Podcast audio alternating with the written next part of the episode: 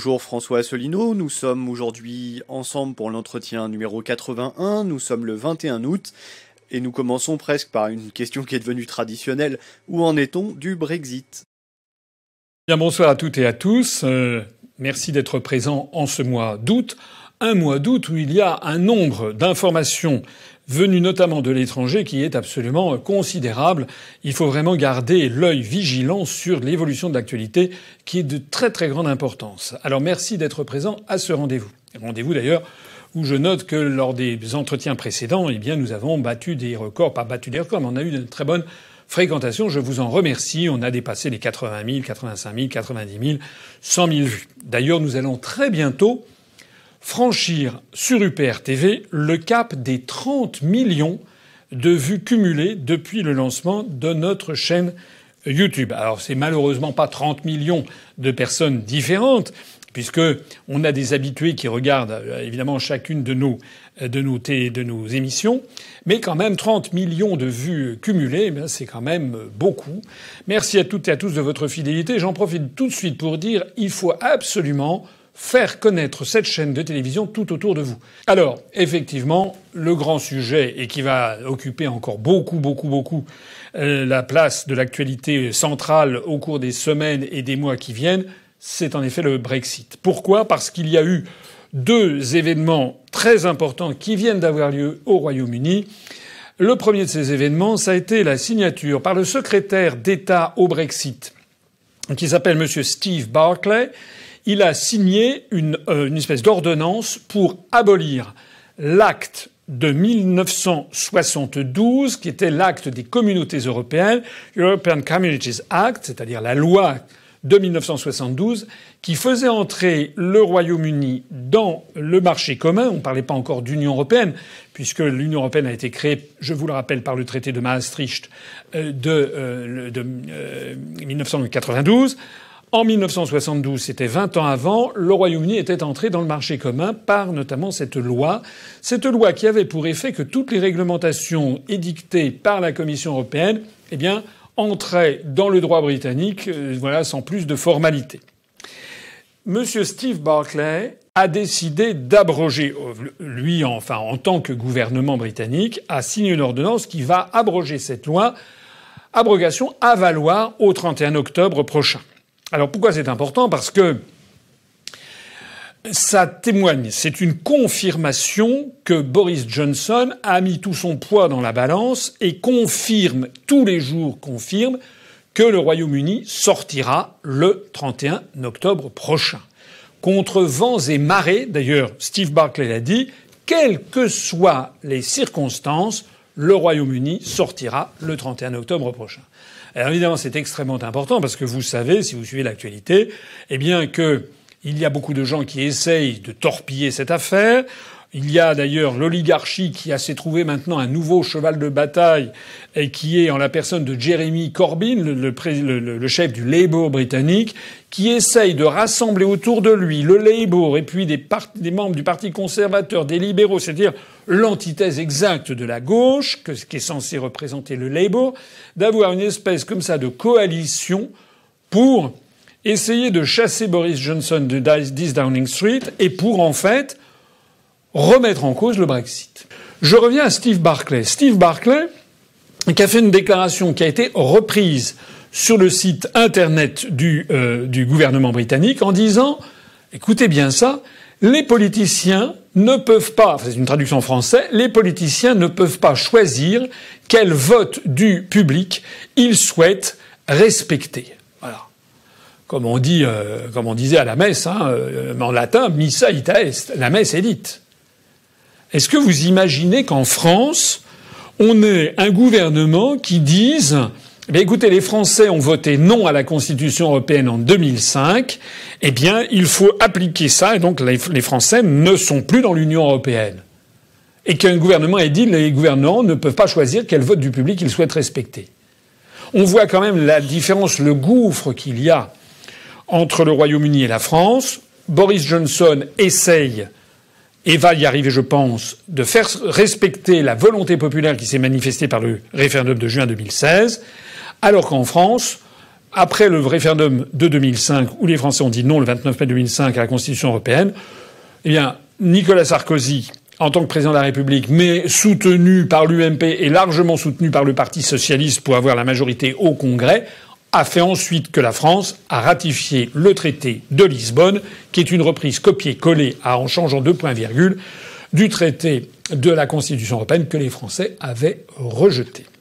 Alors ça, c'est le premier point qui est très important.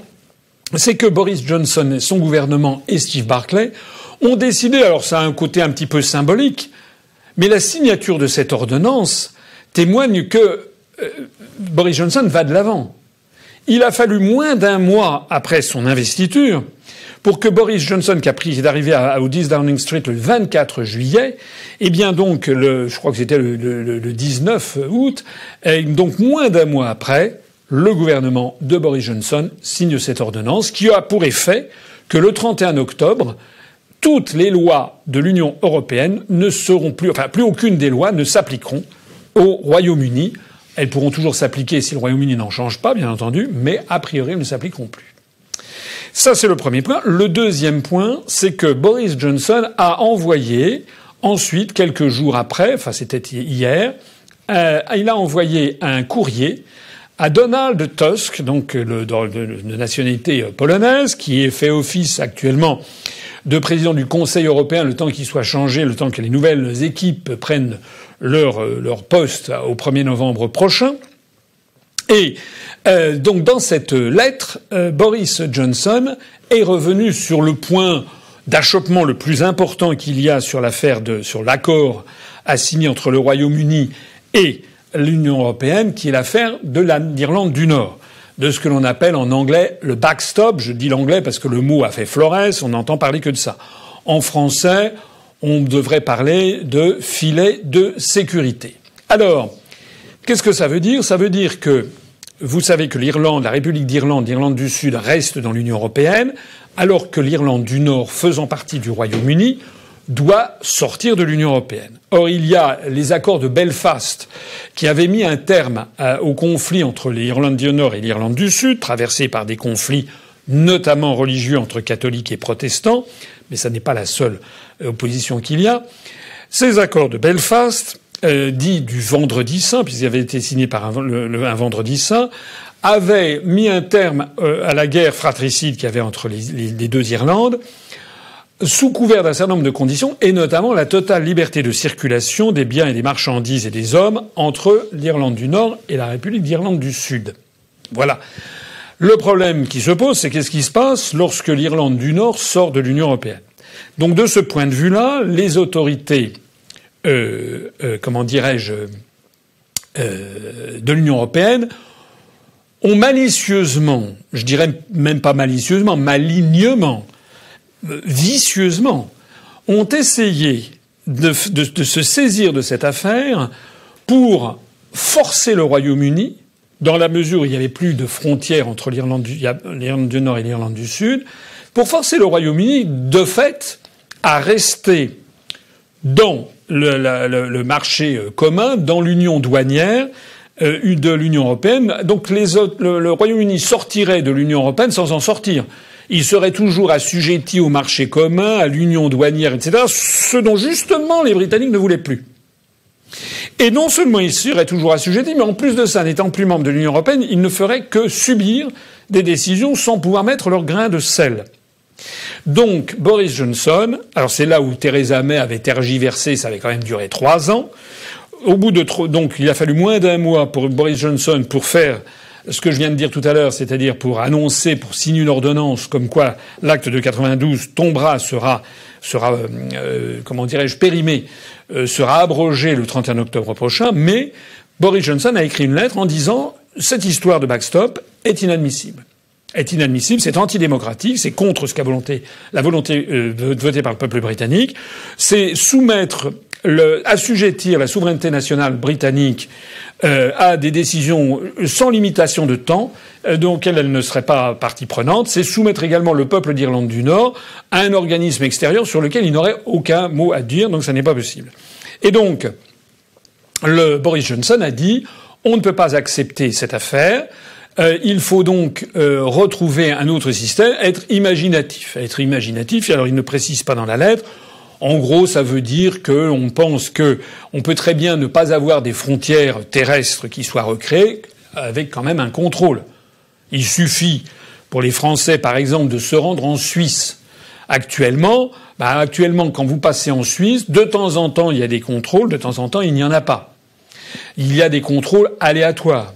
Il y a maintenant des inventions euh, technologiques telles qu'on peut, vous savez, si vous êtes sur des autoroutes maintenant, vous avez des, radars qui peuvent voir si vous téléphonez, qui peuvent relever le numéro d'immatriculation de votre véhicule. Donc on peut très bien imaginer que la libre circulation des hommes et des marchandises continue de s'effectuer entre l'Irlande du Nord et l'Irlande du Sud, mais qu'il y ait des caméras qui permettent de visualiser les flux de marchandises avec des, camions, pour ensuite imposer un, un, droit de douane dans un sens ou dans l'autre. Voilà.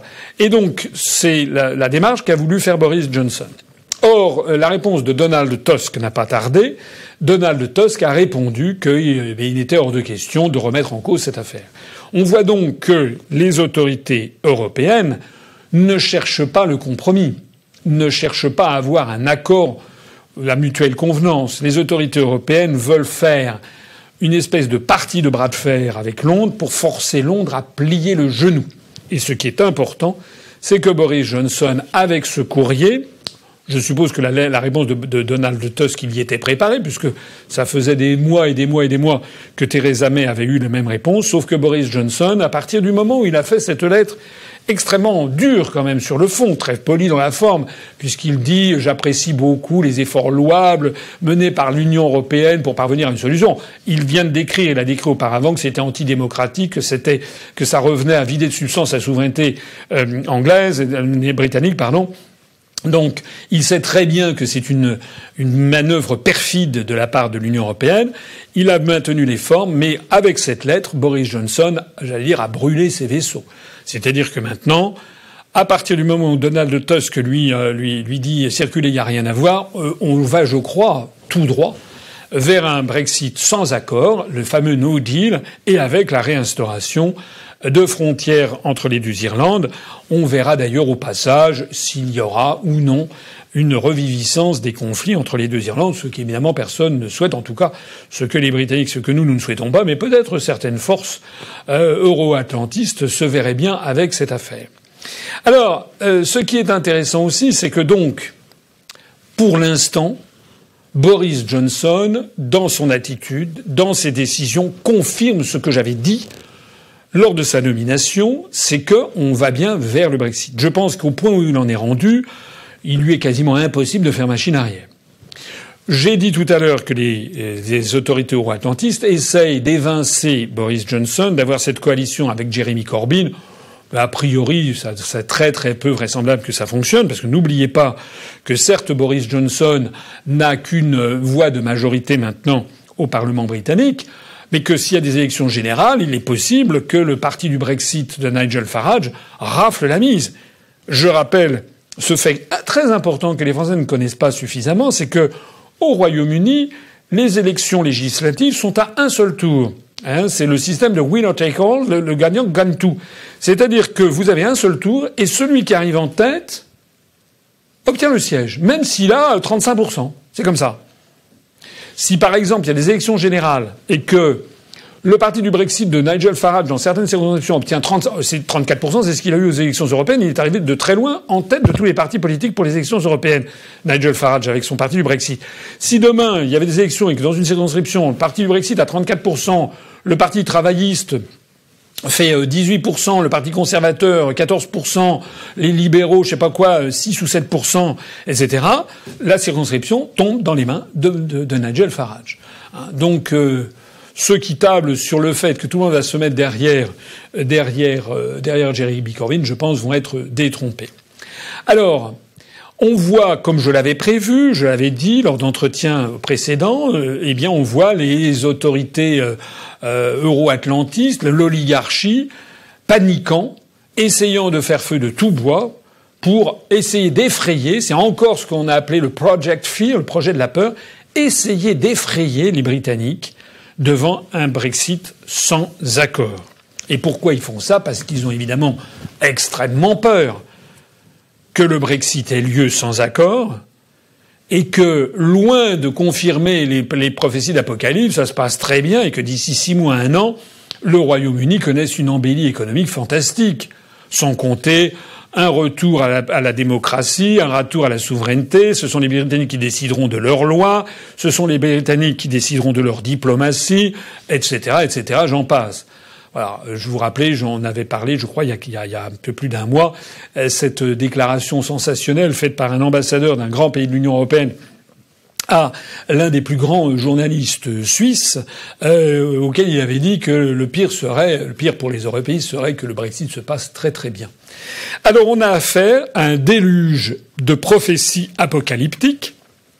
On a assuré aux Britanniques, par exemple, qu'il y aurait un engorgement des ports euh, ceux de la Manche qui seraient euh, voilà, il y aurait plus de les, les camions n'arriveraient plus à passer, ce serait une espèce de chaos général, etc. Alors le journal britannique, le Telegraph, est allé se renseigner, est allé euh, interroger le responsable des ports de la Manche, qui s'appelle Monsieur Puissesseau, qui il lui a demandé bah, qu'est-ce qui va se passer? Et Monsieur Puissesseau, qui est un Français, qui est le directeur de l'ensemble des ports de la Manche, a été donc interrogé par le journal Le Télégraphe, et voilà ce qu'il a dit. Il a dit très exactement ceci. Les autorités britanniques ont beaucoup fait pour préparer le Brexit. Je peux vous assurer qu'elles sont prêtes. Il y a certains individus au Royaume-Uni qui attisent ce catastrophisme pour leurs propres raisons.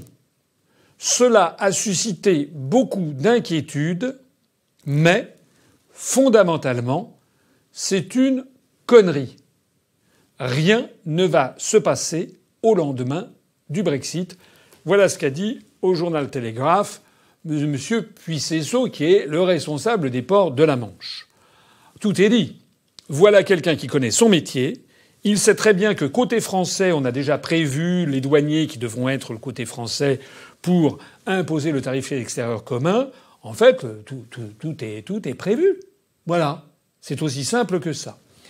Donc, ce projet FIR n'a pas dit uniquement qu'il y avait le problème de l'engorgement des ports, mais il y a eu dimanche dernier dans le Sunday Times une espèce d'article rédigé par un croque-mitaine sur le thème si jamais vous sortez le Brexit sans accord, et ils ont remis, comme depuis trois ans et demi, ils ont remis le couvert sur le thème que ce serait la catastrophe. Prétendument qu'il y aurait une pénurie de médicaments. Bon, manque de peau. La, pénurie de médicaments, c'est en France que ça se passe. Hic et nunc, comme on dit en latin. Aujourd'hui et maintenant. C'est maintenant et aujourd'hui. Il y a eu des articles qui ont été faits. Je vous renvoie notamment à une enquête qui a été faite sur France, euh, sur France TV Info. Il y a des, pénuries de médicaments en France. Et d'ailleurs dans les pays de l'Union européenne, qui est dû au fait que pour toute une série de spécialités dont les principes actifs sont tombés euh, dans le domaine commun, maintenant les productions ont été transférées en Chine ou en Inde et que des laboratoires pharmaceutiques trouvent que certaines spécialités médicamenteuses ne leur rapportent pas assez. Donc on organise des pénuries de médicaments. Vous l'avez vu d'ailleurs en France, si vous cherchez parfois certains médicaments, des vaccins, le, fameux, je sais plus ce que c'était, le BCG ou le je sais pas quoi, était devenu indisponible parce que ça rapportait pas assez. Les pénuries de médicaments, c'est en France que ça se passe, pas au Royaume-Uni. J'ai lu dans le journal Le Monde des, analyses qui sont à. Il faut se pincer. Dans le journal Le Monde, ils ont expliqué que le Royaume-Uni, sortant de l'Union européenne, va devoir imposer des droits de douane sur les fruits et légumes, et que ça va donc être la catastrophe. Il va y avoir une pénurie de fruits et légumes. Mais pourquoi? Pourquoi le Royaume-Uni, sortant de l'Union européenne, imposerait-il des droits de douane supplémentaires sur les produits qu'il importe du, continent? C'est possible qu'il le fasse sur certaines spécialités douanières, mais c'est possible aussi qu'il ne le fasse pas. On verra ce que décideront les autorités britanniques. La seule chose qui est certaine sur ces affaires de droits de douane, c'est qu'à partir du moment où le Royaume-Uni sera sorti de l'Union européenne, le Royaume-Uni sera traité vis-à-vis des pays de l'Union européenne comme les 160 euh, euh, et quelques pays du monde, 170 pays du monde ou 160, 165 euh, pays du monde qui ne font pas partie du Royaume de, l'Union européenne. Donc le Royaume-Uni verra ses produits taxés par le tarif extérieur commun. Lorsque du whisky sera livré au Luxembourg pour M. Juncker, transitant par, par les frontières, il y aura un droit de douane qui sera appliqué au whisky de M. Juncker. Je ne pense pas d'ailleurs que ce droit de douane dissuadera euh, ce pauvre M. Juncker, dont on a appris ces jours-ci d'ailleurs qu'il avait été euh, exfiltré euh, de ses vacances pour avoir une, opération de la vésicule biliaire rapidement. ces droits de douane seront des droits de douane qui ne vont pas être dirimants, comme on dit. Ça ne va pas empêcher qu'on importe du whisky du Royaume-Uni. J'ai lu, je ne sais pas si c'était dans un fil de discussion du Monde ou du Figaro, où on a des, hystériques on a des européistes hystériques qui sont là, qui trépignent, qui trépignent de plaisir maligne à l'idée que le Royaume-Uni va en baver s'il sort de l'Union européenne. ils prennent leur, désir pour des réalités. J'ai vu euh, dans le fil de discussion quelqu'un qui disait Tant mieux, les Britanniques vont sortir, les taxations sur les produits, sur les, les pièces détachées automobiles vont être taxées de 40%, bien fait pour eux, ils ne pourront plus rien vendre. Allez regarder le tarif extérieur commun, c'est en PDF, vous trouverez ça sur Internet, appliqué par l'Union européenne aux productions fabriquées en dehors de l'Union européenne. Allez à la ligne, je ne sais plus, je me demande, c'est pas le chapitre 92, les, pièces détachées pour automobiles, je suis allé vérifier. Le tarif extérieur commun, il n'est pas de 40%, il est de 3%. Voilà. D'ailleurs, le tarif extérieur commun en général sur l'ensemble des spécialités est aux alentours de 3%. Avec ce que l'on appelle, les spécialistes appellent des pics tarifaires, c'est-à-dire qu'il y a certaines spécialités douanières où c'est particulièrement protégé. Et donc on a un pic à 22%, par exemple, sur tel ou tel, je ne sais pas quoi, un transport diesel de marchandises. Mais en gros, les pièces détachées pour automobiles, c'est 3%, et les véhicules, si j'ai bien vu, ça dépend si des véhicules neufs, des véhicules d'occasion, des véhicules ci, des véhicules ça, c'est au gros, aux alentours entre 3 et 10%. Mais je rappelle que la livre sterling, depuis le référendum de, 2016, a perdu justement environ 10% vis-à-vis de l'euro. Donc, euh, bon, euh, et j'ajoute aussi que les autorités britanniques resteront maîtresses de la valeur extérieure de la livre sterling. Et donc, éventuellement, il suffit de laisser se déprécier un petit peu de 1, 2, 3% la livre sterling pour n'avoir aucune difficulté pour exporter. En fait, ceux qui seront pénalisés, ce sont eh bien, les, acheteurs du, continent qui devront payer un petit peu plus.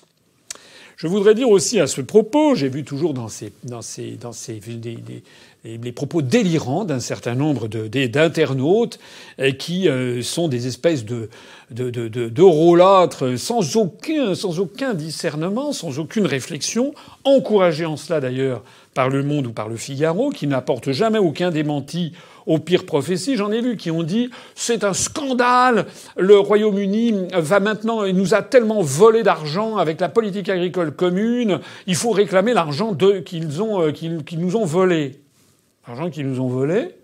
Je rappelle que le Royaume-Uni est contributeur net à l'Union européenne et qu'en sortant de l'Union européenne, il va justement arrêter de verser une dizaine de milliards d'euros chaque année de plus que ce qu'il reçoit et je rappelle, j'ai déjà eu l'occasion de le dire, mais c'est l'occasion de le rappeler, que si le Royaume-Uni disparaît, il va y avoir un manque à gagner énorme dans le budget de l'Union européenne.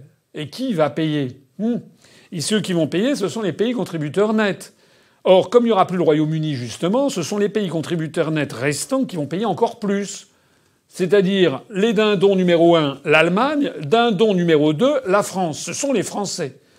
Or, comme l'Allemagne, par ailleurs, défend ses intérêts, c'est les Français qui vont prendre plein pot dans cette affaire. Donc il faut vraiment être un peu. Euh, ne rien comprendre, en fait, à la situation. Pourquoi que le Royaume-Uni euh, va être pénalisé par ces affaires? Toujours dans ces fils de discussion que je regarde avec effarement.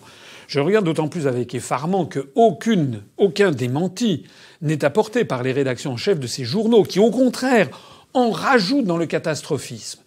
J'ai vu des, gens qui disent le Royaume-Uni pense peut-être qu'il va pouvoir se débrouiller tout seul, on va bien rigoler, etc. C'est un tout petit pays face au reste du monde. Mais qu'est-ce que c'est que cette histoire? Il semble qu'il y ait des lecteurs du monde. Normalement, des lecteurs du monde, ça, normalement, c'était des professeurs, des professions intellectuelles, des cadres supérieurs d'entreprises privées ou des cadres de l'administration. Ce sont des journalistes, etc. Normalement, le journal Le Monde se veut un journal euh, qui, paraît-il, traque les fake news et, paraît-il, se veut un journal de réflexion. Mais enfin, qui a dit que le Royaume-Uni sortant de l'Union européenne va se refermer comme une huître sur le reste du monde? J'ai déjà eu dix fois, vingt fois l'occasion de rappeler que ça n'est pas le cas, que le Royaume-Uni a signé déjà des accords de libre-échange avec de très nombreux pays de la planète. Je rappelle que dans l'Union européenne, il y a 28 États, bientôt 27, et que dans le monde, il y a 193 États. C'est-à-dire qu'il y a 165 États qui ne sont pas dans l'Union européenne et qui pourtant font du commerce entre eux.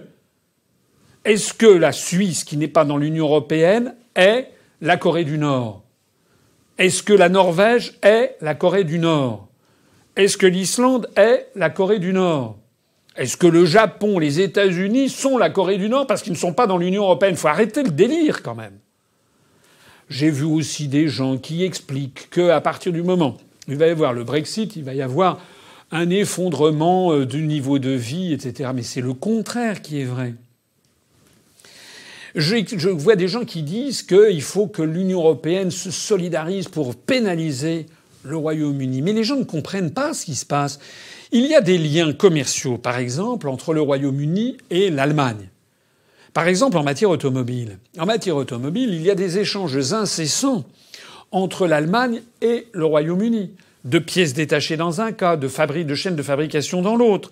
Je rappelle que l'un des plus grands marchés pour euh, l'Allemagne en matière automobile, c'est justement le Royaume-Uni. si vous allez au Royaume-Uni, vous trouverez beaucoup de Mercedes, de BMW, etc. Donc les Allemands ne veulent surtout pas se couper, couper les ponts avec le Royaume-Uni. En bref, en bref, tout ça signifie quoi? Ça signifie qu'il y a une angoisse, une angoisse des européistes, dont le ton d'ailleurs devient de plus en plus agressif sur les réseaux sociaux, je l'ai vu, pendant que nous, en revanche, nous sommes de plus en plus sereins puisque les événements ne cessent de, nous donner raison.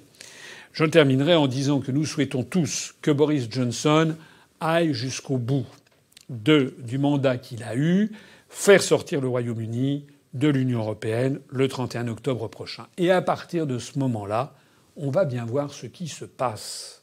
Et c'est là que nous allons probablement assister à un bouleversement général des opinions publiques en Europe occidentale lorsqu'ils vont voir, semaine après semaine, mois après mois, que tout ce qu'on leur a raconté sur l'apocalypse à venir, c'était du flanc.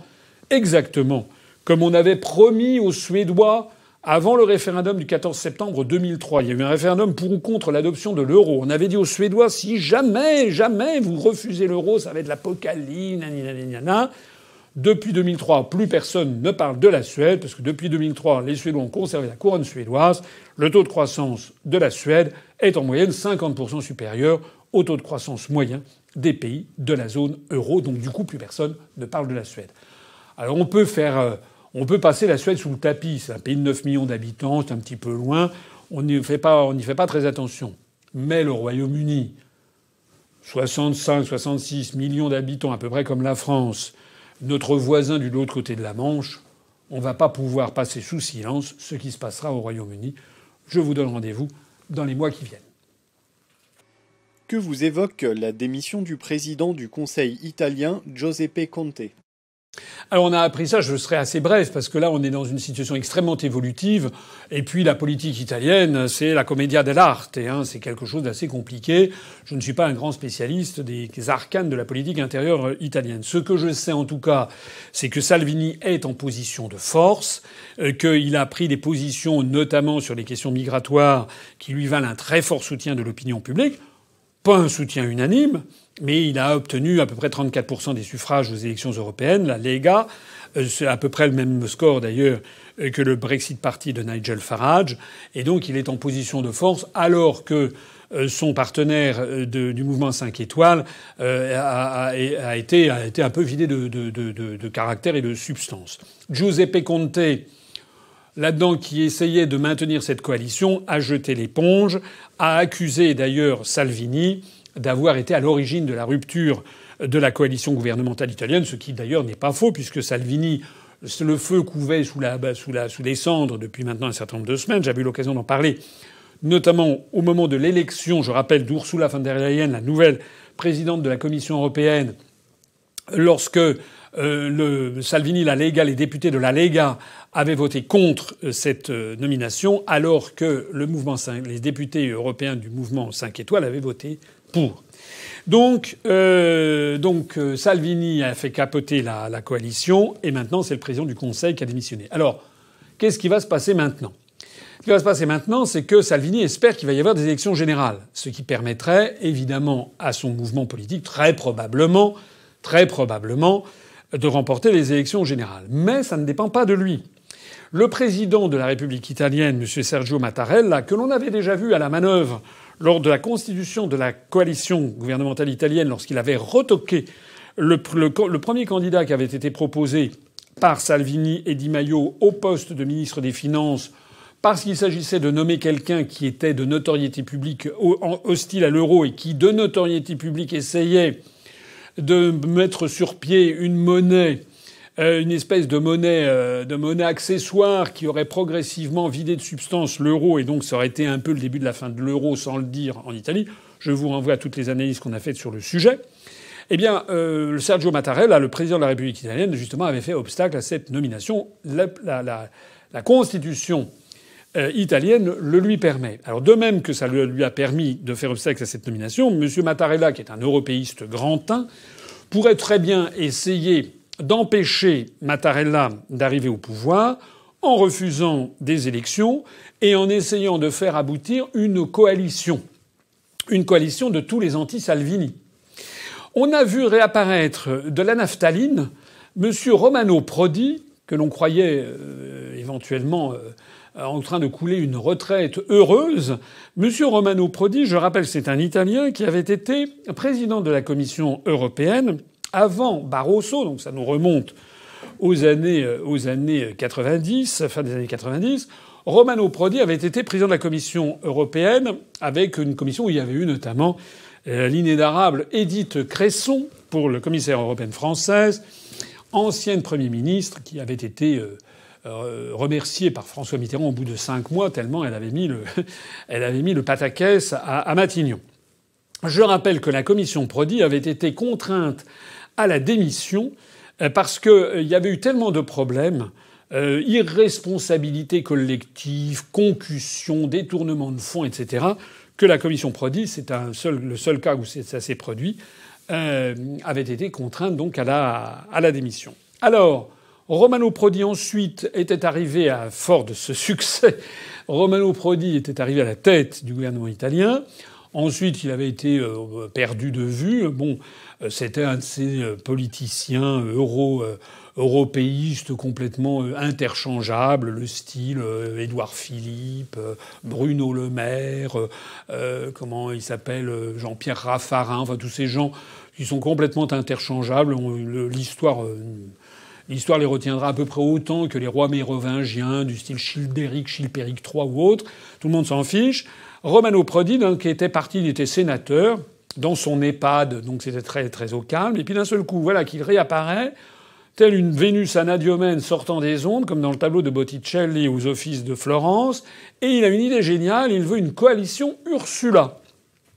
La coalition Ursula, c'est fait, référence à Ursula von der Leyen, dont je parlais tout à l'heure, euh, cette aristocrate allemande qui est à la tête de la Commission européenne et euh, qui donc euh, qui a été choisie par Macron et Madame Merkel. Et cette coalition Ursula, ça voudrait dire qu'il faut que tous les partis se serrent les coudes pour empêcher Salvini d'arriver au pouvoir. Ce n'est au moment où je parle, moi je n'en sais rien. Ça n'est pas totalement exclu qu'il y parvienne, à condition que on ait d'un seul coup un autre mariage de la carpe et du lapin, c'est-à-dire que le, le mouvement 5 étoiles qui avait à la surprise générale fait alliance avec la Lega, d'un seul coup s'en va, et maintenant que le mouvement 5 étoiles fasse alliance avec Berlusconi ou avec je ne sais pas qui, ou avec l'équipe de Matteo Renzi, etc., pour devenir ultra-européiste. Tout est possible, surtout en Italie. Mais il y a un mais.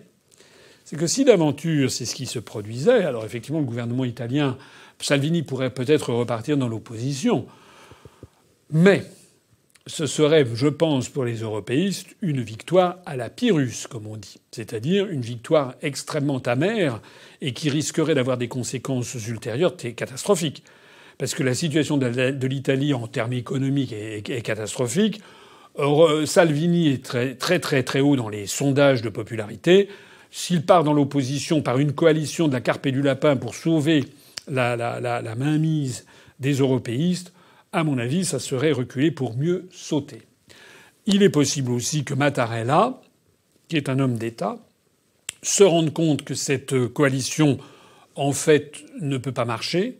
Elle dresserait contre elle une grande partie de l'opinion publique italienne, qui y verrait une combinazione à l'italienne de, la pire espèce, et peut-être que Mattarella va effectivement renvoyer euh, les Italiens devant les urnes. Auquel cas, on aurait quelque chose qui serait quand même très extraordinaire, c'est que l'on pourrait avoir cet automne à la fois le Brexit côté britannique et côté italien des élections générales qui pourraient amener un gouvernement comme le gouvernement de Salvini, particulièrement eurosceptique, puisque si Salvini, imaginons qu'il revienne et qu'il soit président du Conseil sans être flanqué du mouvement 5 étoiles, il mènerait, dit-on, en tout cas c'est la campagne qu'il veut faire, une campagne électorale sur le thème de diminuer les impôts Or, diminuer les impôts des Italiens, c'est évidemment quelque chose de très populaire, mais ça n'est pas populaire ni à Francfort, à la Banque Centrale Européenne, ni à Bruxelles, à la Commission Européenne, puisque c'est justement les GOPÉ, il y a aussi des, rapports des GOPÉ qui s'adressent au gouvernement italien, et les, les les autorités européennes exigent au contraire l'augmentation de la fiscalité sur les Italiens. Ça veut donc dire que le gouvernement italien irait en choc frontal, mais avec l'onction du suffrage universel, irait en choc frontal contre Bruxelles. Ce qui a permis à un commentateur britannique récemment dans le Daily Telegraph de faire un, petit papier tout à fait intéressant en disant que l'Union européenne a toujours réussi in extremis à sauver la mise lorsqu'elle avait un problème sur la table. Hein, elle les a traités les uns après les autres, le problème grec, après il y a eu le problème chypriote. Mais si la Commission européenne et si les autorités européennes ont deux problèmes en même temps sur la table, et puis pas rien, c'est pas Chypre, c'est pas la Grèce. S'il y a à la fois le Royaume-Uni qui s'en va et l'Italie qui est en train de flancher, et qu'il y a un gouvernement qui est euh, tout à fait dirigé contre les oligarques de Bruxelles, on va vers une situation qui peut potentiellement devenir explosive. Tout ceci, évidemment, est très important et très intéressant à suivre Évidemment, je vous tiendrai au courant au fur et à mesure de l'évolution des événements. Nous apprenons aussi que Merkel souhaite ajouter six pays à l'Union européenne. Y êtes-vous favorable? Question provocatrice.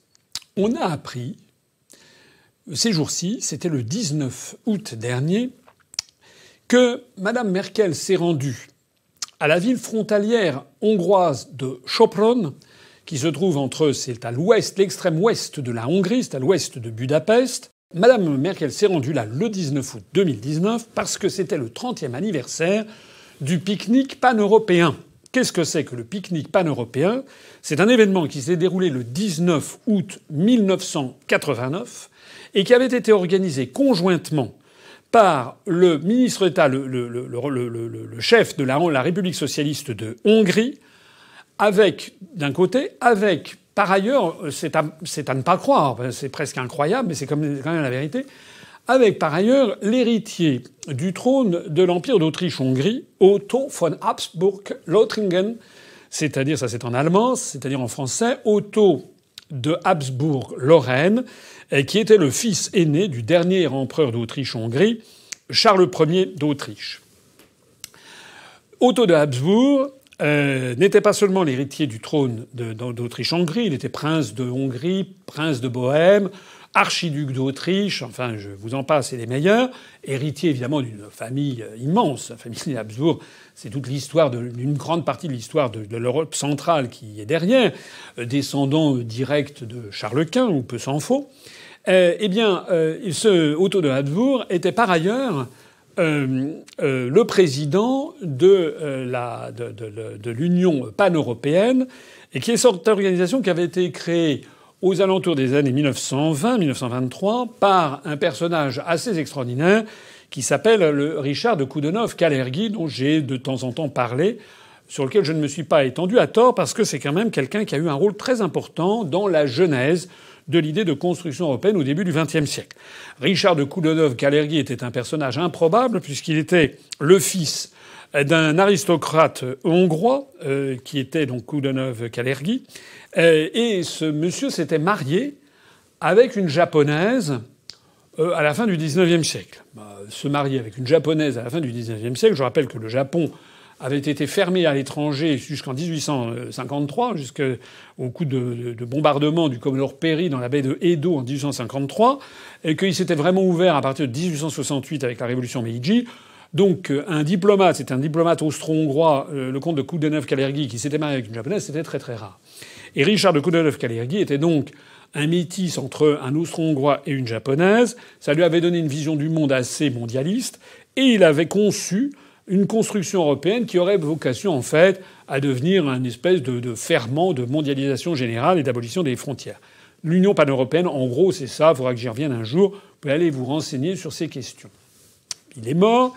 L'héritier du trône de, des Habsbourg, Otto von Habsburg-Leitringen, était également l'héritier de la présidence de Richard de Koudenov-Kalergi. Il était à la tête de cette Union pan-européenne.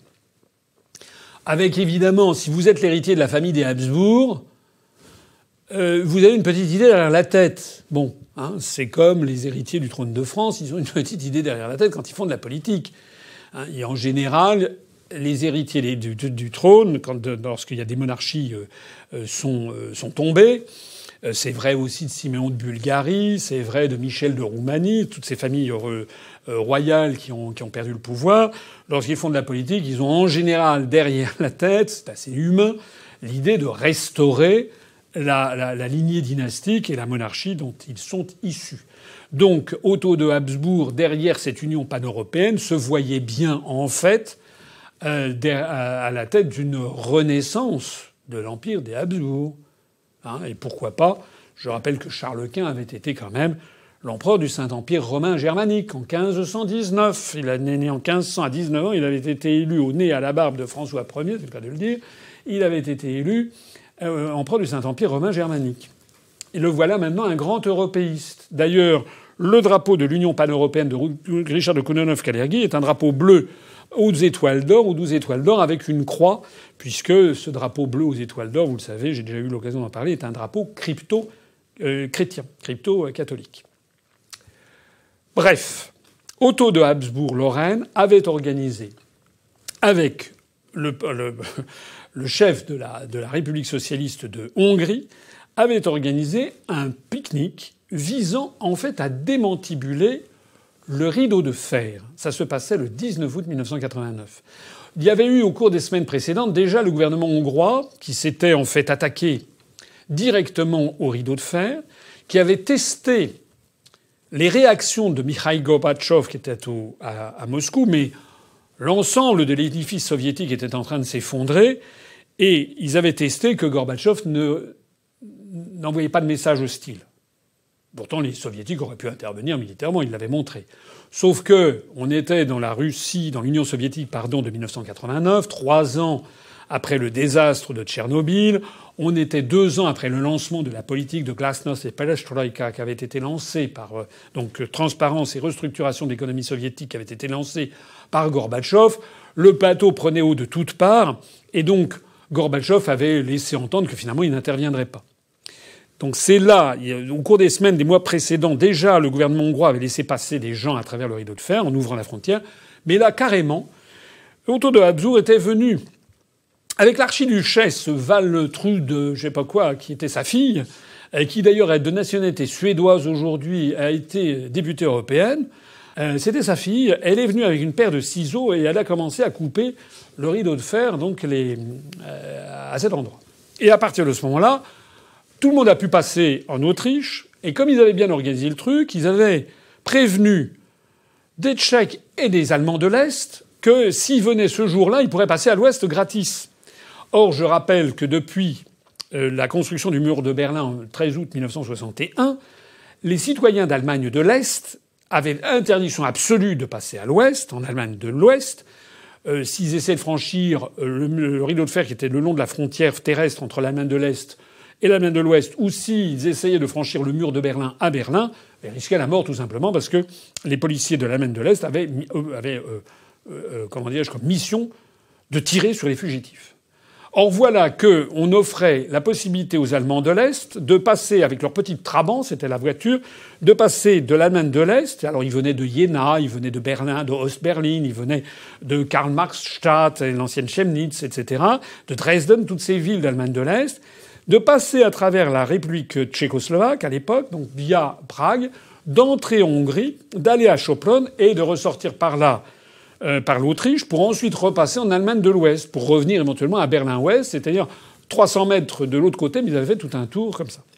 Il y a eu plus de 600 personnes qui sont passées. Les dirigeants est-allemands de l'époque, Erich Honecker, a tiré la sonnette d'alarme et il a bien compris que Mikhail Gorbatchev était en train de lâcher les régimes d'Europe de l'Est. Alors, pourquoi je vous raconte toute cette fresque historique? D'abord parce que c'est une fresque historique qui n'est pas inintéressante, pour montrer que la famille de Habsbourg la famille impériale était à la manœuvre, et pour montrer que ce que l'on a célébré les 30 ans, c'est en fait la fin du camp socialiste et la reviviscence, en fait, euh, du mythe du Saint-Empire romain germanique. Madame Merkel s'est rendue là-bas.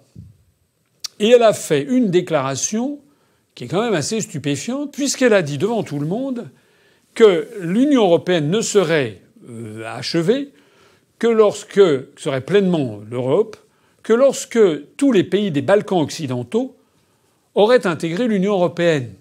Ça veut dire quoi cette déclaration? Ça avait déjà été annoncé un petit peu ici ou là. Moi, ça fait des, années que j'en parle. J'ai fait une conférence, notamment qui gouverne l'Europe, euh, que je fais depuis des années, où je montrais l'élargissement sans fin de l'Union européenne. Mais là, au moins, on a une déclaration officielle de la chancelière d'Allemagne en exercice à l'occasion d'un événement historique dont on fête le, troisième, euh, les, les 30 ans, on a une déclaration officielle de Mme Merkel qui dit que, en fait, six pays, nouveaux pays membres, de, six nouveaux pays doivent entrer dans l'Union européenne. Quels pays? L'Albanie, qui est un pays qui existait avant le démembrement de la Yougoslavie. Vous savez l'histoire de l'Albanie avec Enver Hoxha, c'est un pays qui était euh, communiste, qui était rapproché de la Chine de Mao dans les années 60 euh, et qui était devenu anti-soviétique euh, et qui donc capitale Tirana.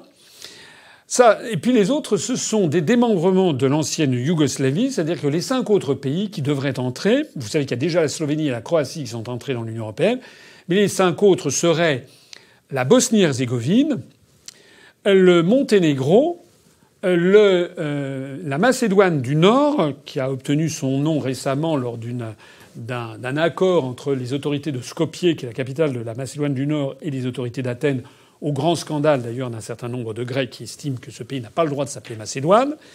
Euh, également euh, le Kosovo et la Serbie sachant que le Kosovo est un démembrement de la Serbie, que la Serbie n'a jamais accepté euh, ce démembrement et que d'ailleurs la majorité des États membres de l'Organisation des Nations Unies n'ont toujours pas reconnu l'indépendance du Kosovo, qui en fait est une espèce de base militaire américaine.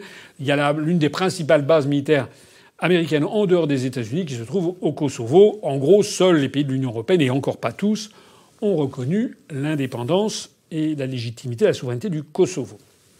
Donc Mme Merkel comme une fleur, nous a annoncé ça. Alors, je crois que c'est effectivement quelque chose de très très important parce que ça témoigne de plusieurs choses de dysfonctionnement. C'est même plus des dysfonctionnements, ça devient le délire général. Au moment où l'Union européenne subit euh, un, éclatement général, j'ai parlé du Brexit, j'ai parlé de ce qui se passe en Italie. On pourrait parler de la, la crise qui ne cesse de couver en France avec les gilets jaunes l'affaiblissement, l'appauvrissement des classes moyennes dans tous les pays de l'Union européenne, en tout cas dans les pays du Sud. La, débandade de l'industrie et de l'agriculture dans les pays du Sud, notamment en France. La débandade de l'économie allemande, qui est en très petite forme en ce moment. L'économie allemande dont on nous vantait les miracles, l'économie allemande est vraiment très très, mauvaise.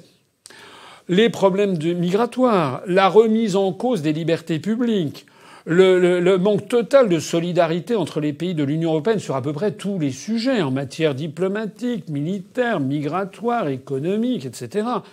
Le coût que va représenter le départ du Brexit, le départ de l'Union européenne, du Royaume-Uni avec le Brexit, le coût que ça va représenter pour les pays rémanents, euh, notamment les Allemands et les Français, qui vont devoir payer encore bien plus que ce qu'ils payaient avant pour combler le manque à gagner britannique, voilà que Mme Merkel ne trouve rien de mieux que de nous annoncer qu'il faut faire entrer six pays nouveaux dans l'Union européenne, qui ont entre 600 000 et 2-3 millions d'habitants, mais qui sont connus pour être des repères de mafieux en général.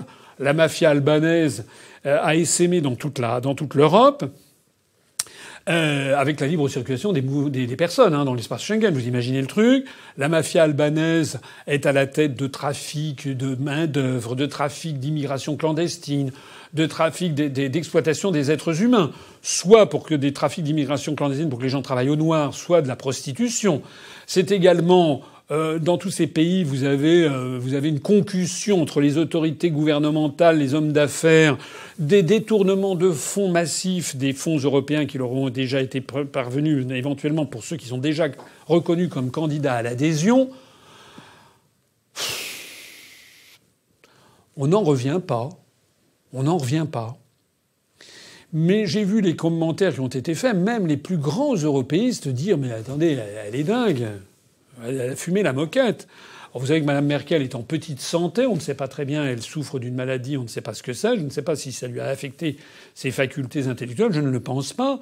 Je pense qu'en fait, elle est sous pression, et puis l'Allemagne poursuit ses objectifs géopolitiques. L'Allemagne a toujours voulu s'étendre vers l'Est. Hein. En Croatie, rappelez-vous qu'en Croatie, c'était quand même peuplé de, nazis à l'époque, à l'époque de la, de la Seconde Guerre mondiale. Euh, que les Allemands ont toujours eu un pied, puis les Allemands et les Autrichiens ont toujours eu un pied dans cet univers. L'assassinat de l'archiduc François Ferdinand à Sarajevo euh, en, en, 1914, euh, il était en train justement de, de, de visiter euh, la Bosnie-Herzégovine, qui était sous, sous la suzeraineté de, de l'empire d'Autriche, d'Autriche-Hongrie. On revient à cet empire d'Autriche-Hongrie.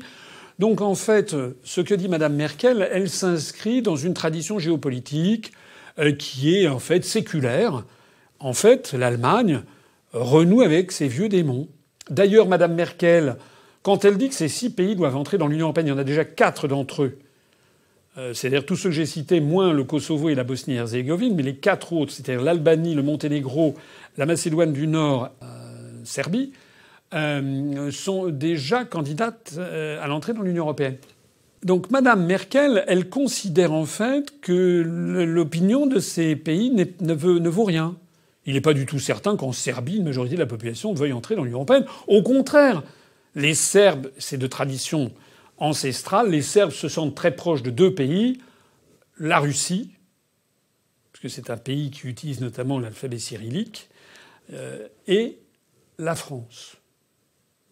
Rappelez le, la visite de Pierre Ier de Serbie euh, en France, euh, l'avenue Pierre Ier de Serbie. Enfin, vous connaissez que la France était l'allié de la Serbie. La Serbie a été un pays allié de la France très longtemps. Je rappelle d'ailleurs au passage que Macron avait extrêmement maltraité, ça avait fait un incident diplomatique majeur euh, lors de la commémoration de la Première Guerre mondiale.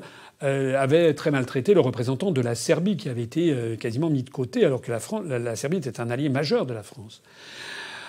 Madame Merkel se fiche éperdument de ce que pensent les Serbes, de ce que pensent les Monténégrins, de ce que pensent les, les habitants de tel ou tel pays. Elle considère qu'ils doivent entrer dans l'Union européenne. Madame Merkel considère également comme nul et non avenu ce que peuvent penser les peuples des 27 pays de l'Union européenne qui resteront après le départ de l'Union européenne, du Royaume-Uni. Que pensent les Français de l'entrée euh, du Monténégro dans l'Union européenne, sachant que ces pays ne seront pas des contributeurs nets, mais des bénéficiaires nets? Ça veut dire qu'il va falloir payer encore plus pour eux, pour leurs infrastructures, comme on a payé 65 millions d'euros euh, pour le pont qui est actuellement en cours de construction en Croatie. Euh, sur des financements européens, donc euh, un sixième est payé par la France, est confié à la grande entreprise de BTP public chinoise. On marche, marche sur la tête. Même, même les plus euro, européistes des européistes, quand on leur met ça sous le nez, euh, ben ils, ils éludent, ils sont gênés. Alors qu'est-ce qu'on peut conclure là-dessus? On peut conclure que les dirigeants européens ont perdu le sens commun. Ils sont coupés des réalités, premièrement. Deuxièmement, confrontés à une idéologie qui est en train de s'effondrer, ils ont recours à quelque chose qui est assez humain, qui est la fuite en avant. La fuite en avant qui consiste à faire comme si le réel n'existait pas, et on continue, on continue, comme si euh, ça n'existait pas, comme si ne rien n'était, on continue à, poursuivre, à foncer dans le brouillard, à foncer vers le mur. Le meilleur exemple, j'ai fait un, article que, que j'ai publié sur le site internet et sur les pages Facebook, que certains d'entre vous ont peut-être lu, où j'explique ce que je vous dis là maintenant. En fait, tout ceci rappelle furieusement la fin de l'Union soviétique. La fin de l'Union soviétique, l'Union soviétique sous Brejnev, puis sous ses successeurs, Andropov euh, et puis euh, Tchernienko.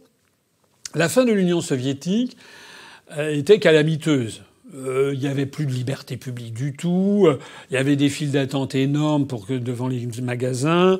L'économie était en pleine débandade. Les gens s'abstrayaient de leur quotidien. Il y en avait qui picolaient. Lorsque Gorbatchev est arrivé au pouvoir en mars 1985, la première, le 11 mars, Première chose qu'il a faite, c'est de lancer une campagne anti-alcoolique, parce qu'il y avait énormément de, soviétiques euh, qui, buvaient, qui, pour, pour oublier le quotidien. Euh, vous aviez les gens qui rêvaient de s'enfuir, rêvaient d'émigrer à l'étranger. Vous aviez le je m'en foutisme généralisé. Il y avait une blague qui circulait du temps de l'URSS, c'était euh, on fait semblant de travailler, ils font semblant de nous payer. Donc voilà, c'était une espèce de marasme généralisé. Et puis tout ceci s'était accompagné par un cynisme total. Et toutes les classes dirigeantes de la société soviétique avaient été gangrénées par la montée en puissance des mafias et euh, bon, de l'appropriation personnelle davantage. Rappelez-vous les, le livre qui avait été fait notamment par Hélène Carrère d'Ancos en France euh, sur le thème de la nomenclature. Les Français avaient découvert qu'en fait l'Union soviétique, loin d'être un pays, le paradis des travailleurs, eh bien en fait il y avait une petite caste de privilégiés, etc., etc. Et donc tout ceci était en train de partir dans le, dans le décor.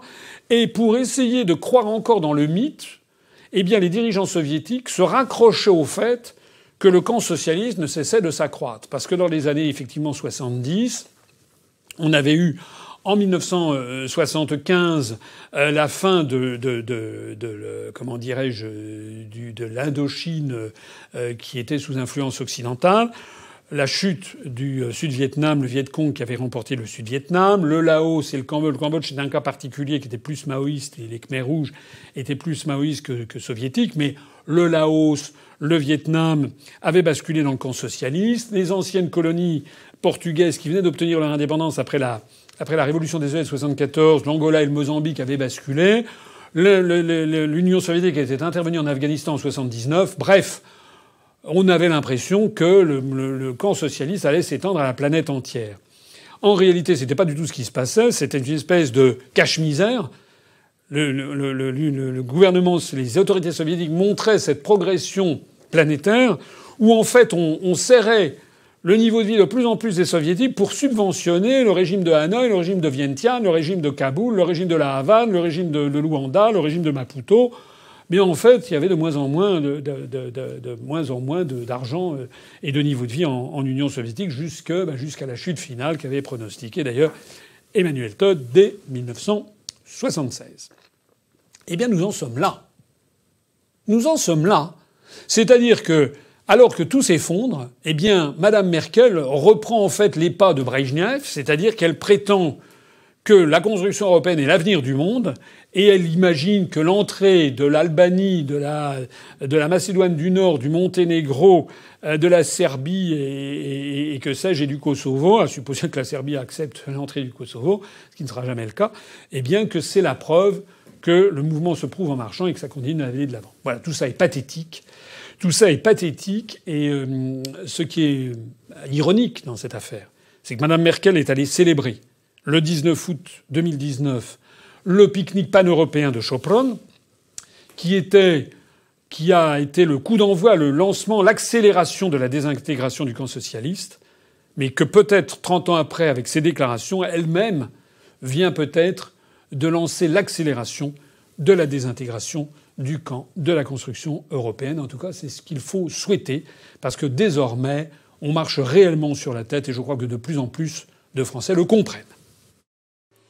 Nous avons un flot d'informations qui vient des États-Unis d'Amérique. Pourriez-vous en faire un petit tour? Oui, alors aux États-Unis, euh, euh, c'est, oui, effectivement, cet été, euh, on a un petit peu le, tournis de tout ce qui nous arrive des États-Unis. Qu'est-ce que je pourrais dire? Ben déjà, déjà, il y a une affaire qui est très très très importante, la plus importante de toutes, et qui malheureusement n'est pas beaucoup mise en avant dans les grands médias français.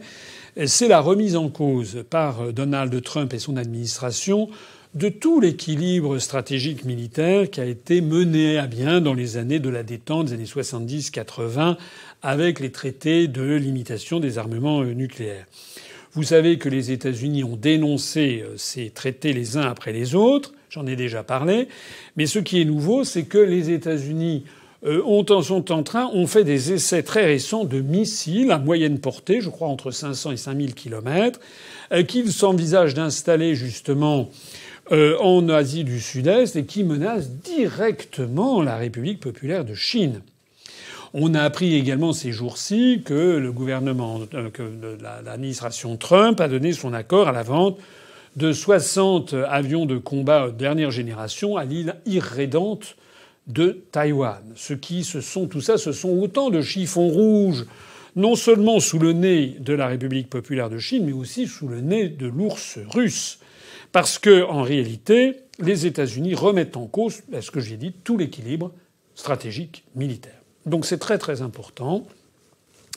Il faut bien comprendre que, vu de Moscou ou vu de Pékin, les États-Unis sont devenus une puissance extrêmement agressive qui remet en cause la paix du monde. Ce n'est pas parce que vous n'entendrez pas ça sur TF1 ou sur BFM TV que ça n'existe pas. Ça veut dire qu'en ce moment, à Moscou et à Pékin, les stratèges accélèrent les décisions qu'ils ont déjà prises d'ailleurs depuis plusieurs années, mais tout ce qui se passe en ce moment les renforce dans leur volonté, ils accélèrent le réarmement. Vous savez que les dépenses militaires chinoises sont en très forte augmentation. Les dépenses militaires russes sont très fortes. Les Russes, je crois, d'ici un, deux ou trois ans, auront renouvelé, je crois, 80%, 90% de leur armement, avec un armement qui parfois dame le pion aux, meilleurs armements américains, notamment les fameux missiles antimissiles S-300, S-400, S-600. Les, les, Russes sont en train de devenir invulnérables et les Chinois euh, avaient fait déjà une, une, représentation de force l'été dernier, lorsque le président Xi Jinping était allé en Mongolie extérieure pour faire un passage en revue assez spectaculaire de l'armée populaire de libération, de l'armée, chinoise. Euh, ça sent tout ceci ne sent pas bon du tout, du tout, du tout il y a des risques de conflits croissants à la fois entre, les, États-Unis et la Russie, et entre les États-Unis et la République populaire de Chine. Rien moins.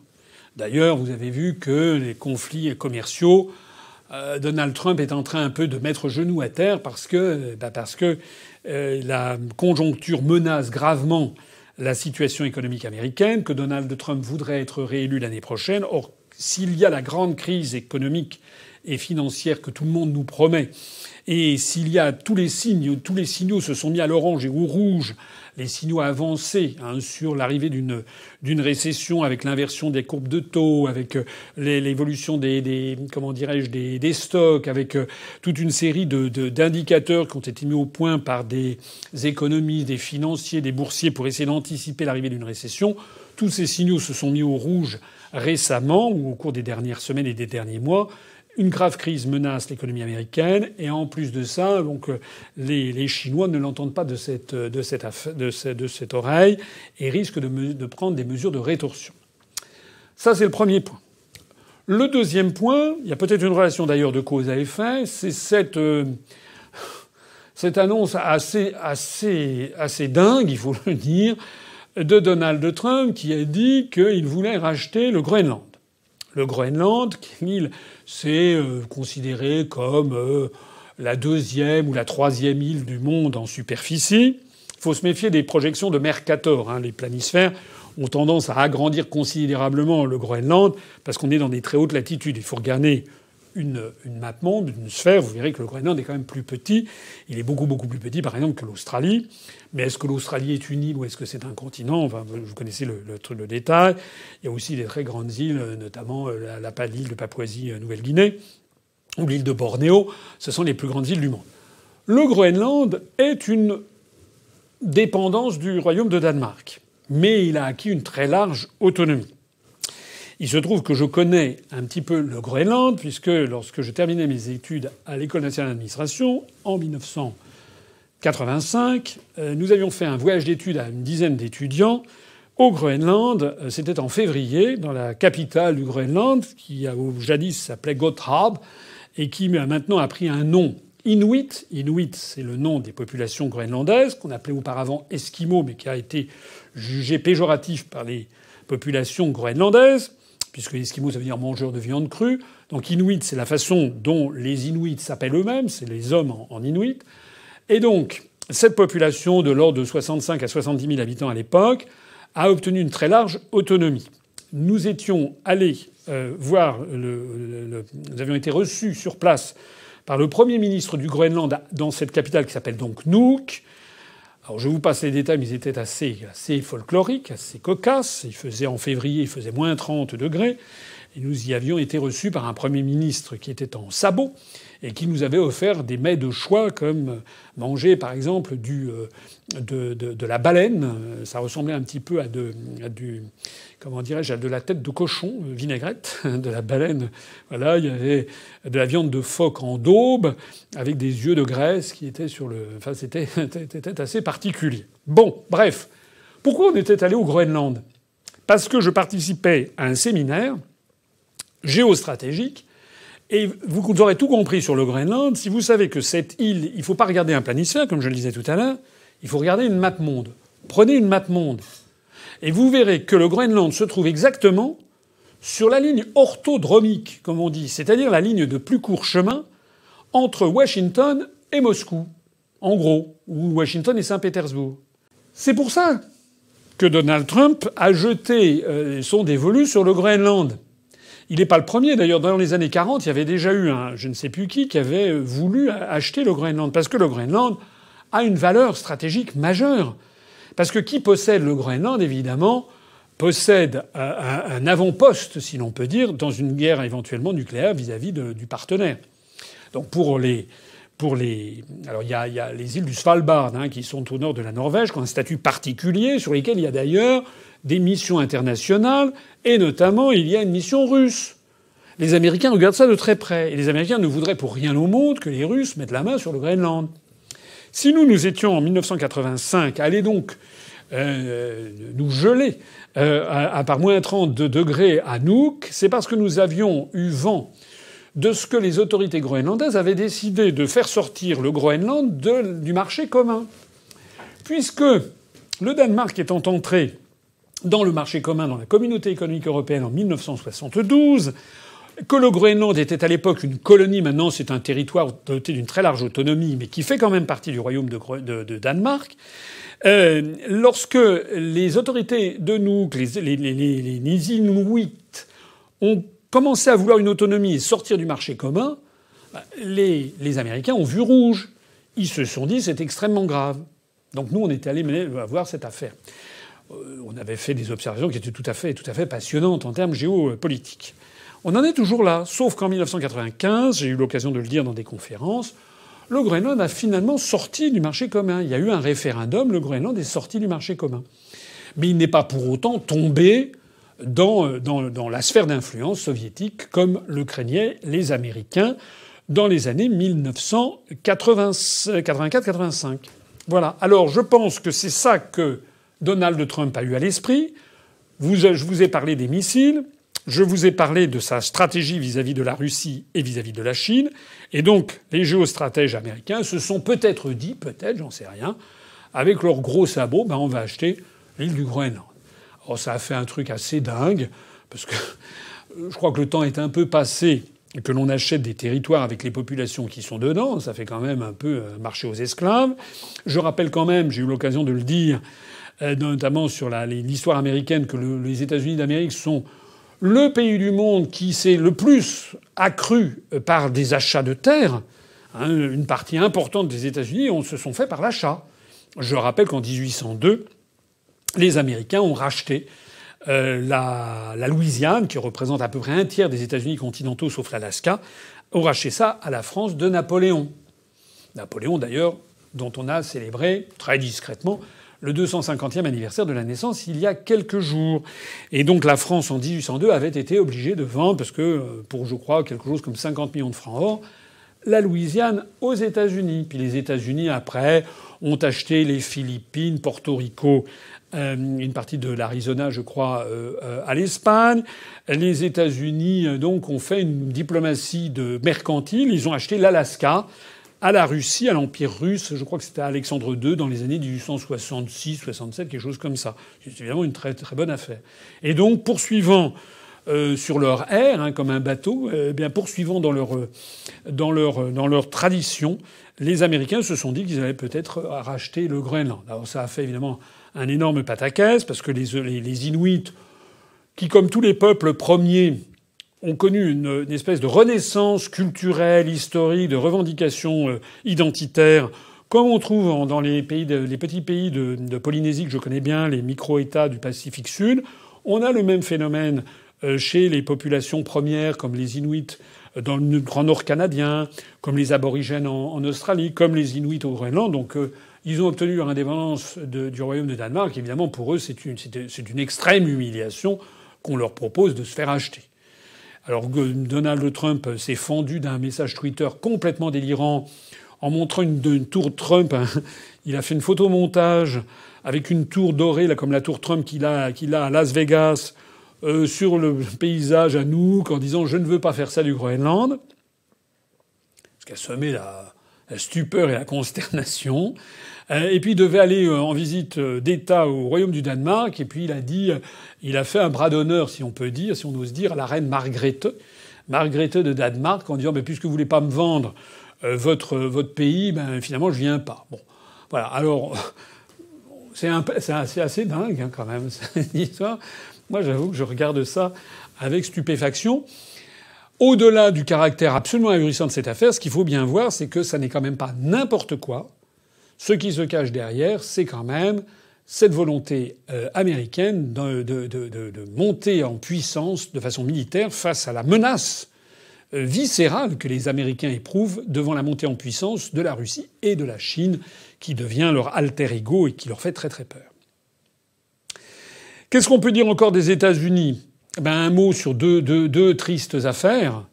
Euh, un mot d'abord sur l'affaire Epstein.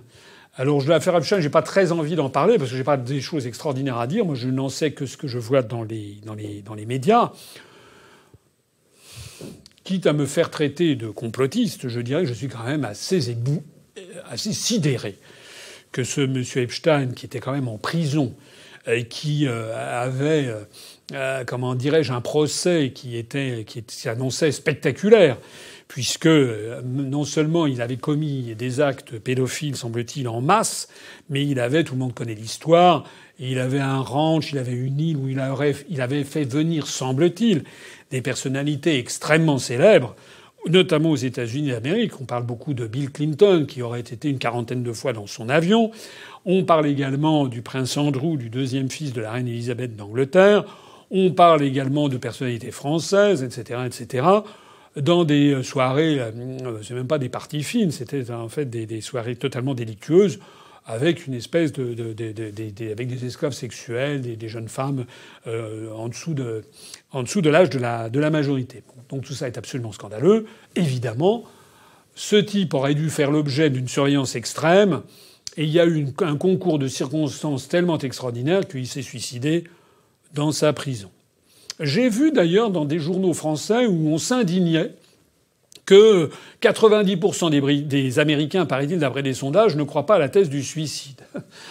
Il y a encore 30 à 40 ans, ou 20 ou 30 ans en France, on aurait dit dans tous les journaux français que la, thèse du suicide était extrêmement controversée. Maintenant, on a des médias qui sont tellement verrouillés que c'est l'inverse que l'on dit et que euh, ce qui tombe sous le sens, c'est-à-dire qu'un il n'y avait jamais eu ou quasiment jamais de suicide dans cette prison de haute sécurité. Euh, au même moment, on enlève le co-détenu. Euh, euh, il devait y avoir une surveillance toutes les demi-heures. Les, surveillants ont dormi pendant trois heures. Là, les caméras ne marchaient plus. Enfin bon, bref. Moi, je n'y connais rien. Tout ceci me répugne à l'extrême. Ce sont des crimes épouvantables, hein, toutes les questions de pédophilie. Ce que je vois, c'est que je regarde ce qui se passe sur les réseaux sociaux. Il y a quand même beaucoup de gens qui s'émeuvent à juste titre de ces, de ces questions. Alors moi, de deux choses une, soit c'est vrai, soit c'est faux. Donc si c'est vrai, il ben, faut clarifier l'affaire, euh, définitivement. Si c'est faux, il faut effectivement euh, dénoncer les fake news. Mais malheureusement, de ce que je vois, j'ai l'impression qu'il y a quand même toute une série de réseaux euh, qui n'ont pas été éradiqués sur ces questions. En attendant, le gouvernement français, qui d'ailleurs a fait encore eu un pataquès, puisque Madame Schiappa, avec je ne sais plus lequel de ses collègues, a dit qu'il fallait parce qu'il semble-t-il que Epstein avait une maison, je sais pas quoi, où il se passait des choses pendables en France. Donc Madame, euh, Madame Schiappa a demandé euh, qu'il y ait euh, que le parquet se saisisse de cette affaire. À ce moment-là, Madame Belloubet, la garde des Sceaux, a dit comment comment le parquet ne peut pas être saisi par le ministère public, par le ministère de le garde des Sceaux, ce qui est vrai depuis 2013. Donc il y a eu un pataquès à l'intérieur du gouvernement. Moi, ce que je pense, en tout cas, c'est que sur toutes ces affaires, le gouvernement devrait être quand même extrêmement prudent et devrait faire quand même prévaloir le, le, le, le c'est-à-dire le bien-être des enfants, la protection des enfants et la protection des mineurs. Voilà, ça c'est la base. Et donc le gouvernement devrait prendre les mesures les plus fermes, les plus strictes pour défendre la euh, santé euh, mentale et physique des mineurs devant ce genre de cas et d'avoir les peines les plus fermes sur toutes ces questions de pédophilie. Et puis alors, le dernier point qui nous vient des États-Unis, il y en aurait bien d'autres, mais euh, je voudrais revenir un peu sur l'affaire des tueries de masse. Parce que dans mon dernier entretien d'actualité, j'avais parlé des deux tueries de masse qui avaient eu lieu le même jour, à quelques heures d'intervalle, à El Paso, euh, euh, au, Texas, et dans une ville de, l'Ohio, à Dayton, dans l'Ohio. J'avais dit, rappelez-vous, que ces tueries étaient régulières. On n'en parle pas mais je voulais revenir dessus parce que depuis cet entretien d'actualité, donc depuis euh, une quinzaine de jours, je crois que c'était le 9 août que j'ai fait cet entretien d'actualité, je suis allé, il y a des sites qui relèvent les tueries de masse jour après jour qui ont lieu aux États-Unis, sachant qu'ils ne relèvent pas les homicides, ils ne relèvent que les tueries de masse, c'est-à-dire seulement à partir, je crois, de deux ou trois, euh, ou trois blessés, enfin, dès, minimum trois, trois personnes qui sont en cause, je crois. Donc si vous tuez votre voisin, il n'y a qu'une seule personne, c'est du gâteau, on ne peut pas parler de, tuerie de masse, donc ce n'est pas dans les statistiques. Mais je suis allé voir, il y a un site, justement Mass Murder, et j'ai fait le décompte macabre. Depuis notre dernier entretien d'actualité, il y a eu des tueries de masse pratiquement tous les jours aux États-Unis d'Amérique qui ont fait, d'après le décompte macabre que j'ai fait, alors ça s'est passé dans le Tennessee, euh, dans l'Ohio, euh, à San Francisco en Californie, ça s'est passé euh, dans l'État de Washington, ça s'est passé dans l'État de New York à Brooklyn, etc., etc., donc dans toute une série d'États.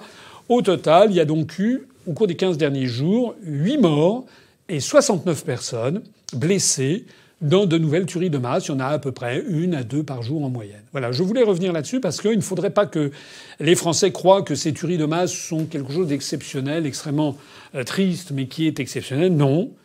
Les États-Unis vivent dans cette hantise des tueries de masse au quotidien. Est-ce que c'est vraiment l'avenir du monde et l'avenir de la France? Moi, je dis non. Heureusement, en France, il n'y a pas la vente libre des armes, mais je dis que nous devons faire très attention à l'évolution d'une société vers une société à l'américaine qui ne connaît que la loi du fric, du profit, du cynisme, à la limite du sexe, comme on l'a vu tout à l'heure, euh, que, en fait, un pays euh, comme je crois que c'était euh, Albert Einstein qui avait dit des États-Unis plaisamment que c'était le seul pays qui était passé de la barbarie à la décadence sans connaître la civilisation. Nous, on ne doit pas être comme ça. Nous devons faire prévaloir euh, l'identité euh, de la France, notre façon à nous de voir le monde, un monde plus doux. Il n'y a pas, il y a pas. Euh, vous savez que le, le, le pourcentage d'Américains qui sont sous les verrous aux États-Unis, c'est dix fois le pourcentage qu'il y a en France. Nous, nous devons garder un État qui assure la sécurité des citoyens, une société qui évite les extrêmes de, de richesse d'un côté, les extrêmes de pauvreté dans l'autre. On doit avoir un État qui assure la justice sociale, nous avons un État qui doit assurer l'éducation générale, nous avons également un État qui devrait faire respecter, notamment dans les médias, un certain nombre de déontologies. Lorsque l'on a, lorsque l'on donne comme modèle euh, aux jeunes qui manquent de repères familiaux, qui manquent de repères, éventuellement de repères transcendants, euh, qu'en plus on leur donne comme modèle des, séries ou des films où il n'est question que de violence, de tuerie, etc., on risque d'avoir une société qui évolue comme ça. Voilà ce qu'il faut dire venant des États-Unis. À l'évidence, à l'évidence, c'est pas nouveau, mais à l'évidence, les États-Unis sont devenus un pays très très malade euh, de tous les points de vue, et malheureusement, ils risquent d'entraîner dans cette maladie, dans cette décadence généralisée, l'ensemble des pays occidentaux.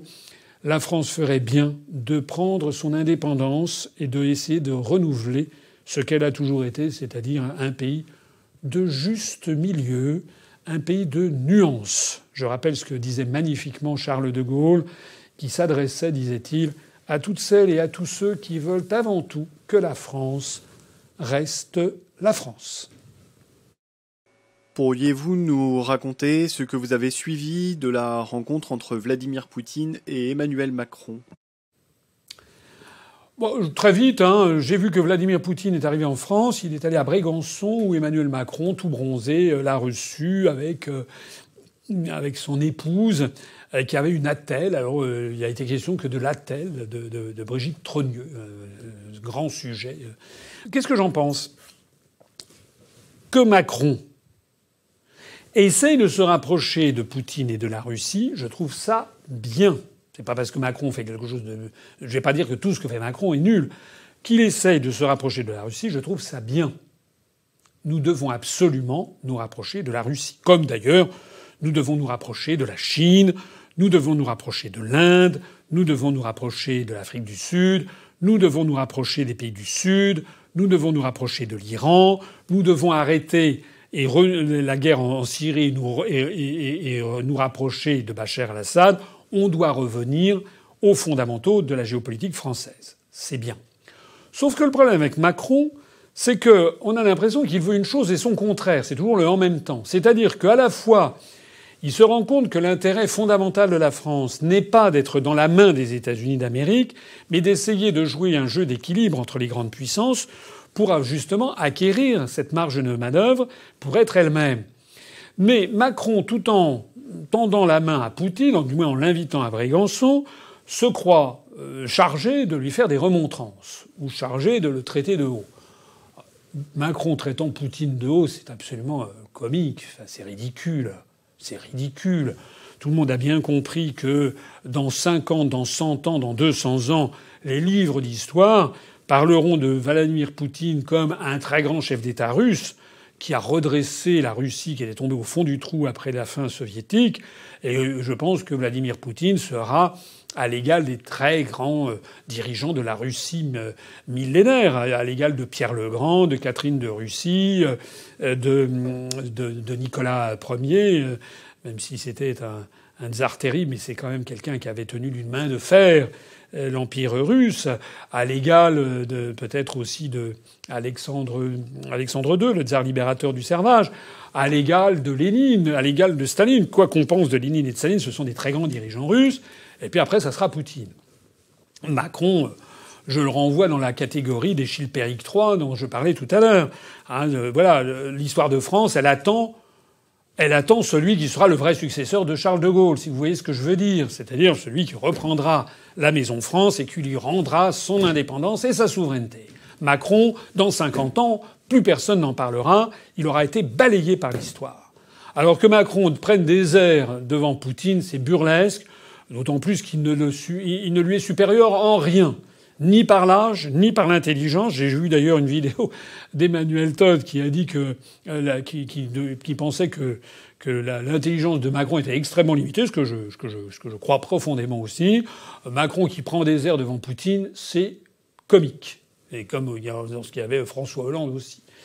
Mais il y a une petite, une petite anecdote sur cette affaire. Vous avez peut-être suivi ça. Je me permets d'insister. C'est que comme Macron donnait des leçons sur la démocratie qui était bafouée en Russie, que des gens avaient manifesté à Moscou, qu'ils avaient été interdits de manifester, nanani, nanana, Poutine l'a écouté, puis lui a répondu en entrant dans le vif du sujet, en disant écoutez, chez nous, en tout cas, il n'y a pas eu 11 morts, des dizaines de, de déborgnés, 2000 blessés. Il a cité les chiffres émanant du ministère de l'Intérieur sur la, crise des Gilets jaunes.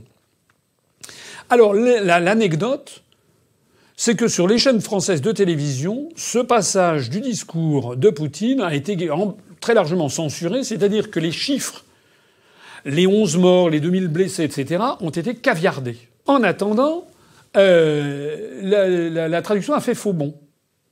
Alors, il y a eu des gens qui, qui ont remarqué que lorsque RT France, Russia Today France, a diffusé l'entretien, ils ont eu un traducteur qui a donné, qui a traduit vraiment ce qu'avait fait Poutine.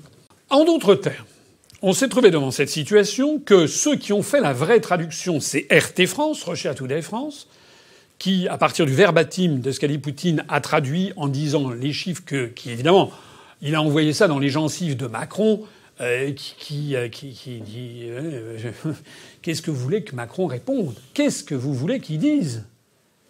Après tout, il n'avait qu'à pas aller euh, caresser l'ours russe sous le, poil. Hein. il faut, quand on attaque quelqu'un, il faut être absolument impeccable. Mais on a pu observer que sur BFM TV, sur les chaînes de télévision françaises, eh bien, ces chiffres étaient, censurés.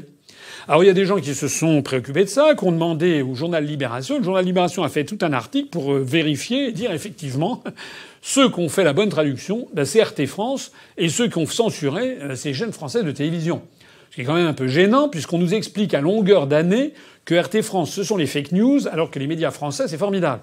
Au point que sur RT France, sur les chaînes YouTube, il y a marqué attention, cette chaîne est financée par le Kremlin, euh, par les autorités russes, comme si BFM TV euh, ou TF1 était totalement indépendante euh, de, du pouvoir à l'Élysée. Alors il y a eu un rebondissement, c'est qu'il y a des gens qui ont creusé le sujet et qui se sont rendus compte que, paraît-il, en fait, la, faute reviendrait à l'interprète qui en fait aurait été l'interprète de Poutine, soi-même un, russe qui c'est lui-même qui aurait fait la mauvaise traduction et qui aurait évité de citer les chiffres. moi, je ne sais pas si c'est exact. Mais si c'est exact, ça prête aussi à réflexion. Parce que si c'est exact, ça veut dire que Poutine s'est entouré d'un traducteur qui n'était pas si bon que ça. Et ça veut dire que RT France n'a pas suivi fidèlement ce que disait le Kremlin, puisqu'ils ont fait leur propre traduction. Tandis que BFM TV ont suivi comme des toutous la traduction de l'interprète de Poutine. Donc ça veut dire que finalement ceux qui ont fait leur boulot, c'est toujours RT France, et que ceux qui ne l'ont pas fait, c'est BFM TV. Et que, au passage, ça veut dire que Poutine ne serait pas le grand méchant loup et le grand homme, puisque finalement, il ne s'entourerait pas de, de, traducteurs parfaits. Bon, voilà, tout ça pour dire que, encore une fois, les versions officielles sont mises à mal dans toute cette affaire, et pour dire simplement qu'encore une fois, eh ben Macron ferait mieux de choisir euh, une chose ou son contraire. Soit il est totalement vassalisé par Washington, par l'Union européenne. Madame Merkel lui dit il faut qu'il y ait six nouveaux États membres qui entrent dans l'Union européenne. Macron ne moufte pas. C'est un scandale. Je reviens sur ce que je disais tout à l'heure. Est-ce que vous imaginez du temps de Charles de Gaulle que le chancelier Adenauer ait dit alors on va faire entrer dans l'Union, dans, le marché commun tel ou tel et tel pays? De Gaulle aurait également tout de suite fait une, conférence de presse en disant que, que le chancelier d'Allemagne avait perdu l'esprit il n'appartenait pas au chancelier d'Allemagne de dire quels étaient les pays qui entreraient dans le marché commun. Et le père de Gaulle, il aurait sans doute rappelé son ambassadeur à, Bonn à l'époque en consultation, ce qui aurait fait une crispation généralisée. Je peux vous dire que les Allemands, ils auraient filé nous. Macron, comme d'habitude, c'est la carpette, c'est mis à quatre pattes. Bon. Alors là, il veut jouer, il veut, rouler les mécaniques face à Poutine, il commence à lui donner des leçons de morale sur les droits de l'homme, pour terminer. On va laisser peser. Finalement, Macron ne sait pas ce qu'il veut, je crois qu'il ne sait pas lui-même. Euh, encore une fois, le plus tôt cet individu aura dégagé de la scène politique française, mieux on se portera. Mais ça, beaucoup de Français l'ont compris. Cet entretien est très long, mais auriez-vous quand même un petit mot pour conclure? Conclure trois choses. Premièrement, un entretien assez extraordinaire sur Internet que je vous conseille de visionner de Loïc Lefloc-Prigent, qui a été un grand chef d'entreprise, qui était un mitterrandiste, euh, qui ensuite d'ailleurs a été euh, a eu des déboires judiciaires significatifs. Et enfin, il a fait un entretien assez, assez intéressant sur le devenir de la SNCF en disant si on continue comme ça, le désastre est certain. De plus en plus, on voit apparaître des consciences, pas des consciences morales, hélas, qui se contentent de protester dans le vide euh, sur la dictature européenne, mais qui, j'attends toujours qu'elles se manifestent, ces consciences morales, pour soutenir l'Union populaire républicaine, parce que nous sommes quand même le seul mouvement politique d'importance euh, qui proposons la sortie de l'Union européenne, et depuis 12 ans, le seul depuis 12 ans, sans, jamais varier, et les événements ne cessent de nous donner raison. Mais là, il ne s'agit pas d'une conscience morale, il s'agit jamais d'une conscience industrielle. Un jour va venir, je pense assez vite, où de plus en plus de capitaines d'industrie, comme on dit, de chefs d'entreprise, après avoir soutenu mordicus la construction européenne, vont se rendre compte que si on veut sauver la France et notamment l'industrie française, il faut sortir de l'Union européenne. Nous qui avons, été, blacklistés pendant tant d'années, je suis absolument convaincu que dans les mois, les semestres, les années qui viennent, il va y avoir des chefs d'entreprise. On a vu déjà les propos de M. Montebourg, ministre du redressement productif, qui a annoncé que l'industrie allait être désintégrée si on n'en revenait pas aux nations. Malheureusement, M. Montebourg n'en tire pas la conclusion qu'il faut sortir de l'Union européenne, mais qu'il faut changer l'Europe. C'était rien, c'est ce qu'on dit depuis 60 ans. M. Lefloc-Prigent, à son tour, tire la sonnette d'alarme en disant qu'on est en train de détruire la SNCF. Voilà. Il faut que de plus en plus de chefs d'entreprise se manifestent et fassent comprendre à la population que la folie, ça n'est pas de sortir de l'Union européenne, c'est d'y rester. La deuxième chose que je voudrais dire, c'est que l'on a appris ces jours-ci que le nombre d'étudiants étrangers venant étudier en France, tenez-vous bien, en 2020, va chuter de 30 à 50% Je renvoie ceux qui suivent nos analyses depuis un certain nombre d'années. Je renvoie au débat qui avait eu lieu au moment de l'adoption de la loi Fioraso, qui a permis qu'en France, désormais, il y ait des établissements publics, et non des moindres, l'IEP, l'Institut politique de Paris, par exemple, pour ne pas le nommer, ou bien telle ou telle grande université, qui administrent leurs cours en langue étrangère, et évidemment en anglais. Par exemple, euh, je connais un, de nos adhérents, un étudiant qui vient d'entrer à l'IEP de, Paris, qui va aller sur le campus euh, de l'IEP de Paris, qui se trouve à Reims, sur les études concernant l'Amérique du Nord. Tous ces cours dans tous les sujets sont tous en anglais. Ça va pas. Qu'il y ait des cours d'anglais intensifs, d'accord. Que éventuellement on fasse un cours d'anglais de civilisation américaine, très bien. Mais que tous les cours soient en anglais, c'est contraire à la Constitution française, la langue de la République c'est le français, ça a été autorisé par la loi Fioraso. Nous avions été d'ailleurs le seul parti politique à nous battre contre cela. Nous, sommes en permanence ceux qui défendons le principe de la langue française, le principe de la francophonie. J'ai célébré il y a quelques semaines l'anniversaire de l'adoption de, de, l'édit de Villers-Cotterêts euh, qui, euh, en 1519, c'était le 500e anniversaire, euh, par, cet, par cet édit, eh bien, François Ier a imposé le fait que tous les actes civils en France soient rédigés en langue française et non plus en latin comme c'était le cas auparavant. Eh bien, on nous avait vendu cette loi Fioraso en nous expliquant que si on permettait que dans l'enseignement supérieur en France, il y ait de plus en plus de cours uniquement en anglais, ça attirerait des étudiants anglophones. Et donc ça favoriserait le rayonnement de la, comment dirais-je, de l'enseignement supérieur en français. C'est vrai ou c'est pas vrai? C'est vrai. Reprenez tous les débats. Je vous renvoie à des vidéos où j'étais là à débattre, notamment avec euh, sur Canal 23 avec Christophe Ondelatte, euh, où il y avait eu le professeur de l'université de Toulouse 3 qui m'avait volé dans les plumes, que j'étais évidemment bien sûr un, un ringard, j'avais pas compris que si et que ça, c'était la super intelligence que de donner des cours en anglais en France, que c'était formidable, c'était ça. Il y avait que Calix Beyala, qui est une romancière camerounaise, qui était venue à mon secours et qui avait traité les autres en disant vous êtes des traîtres à votre propre langue. Bon, allez revoir ce, ce truc. Eh bien voilà, quelques années après, on tire la conclusion, loin d'attirer de plus en plus d'étudiants étrangers, on les fait fuir.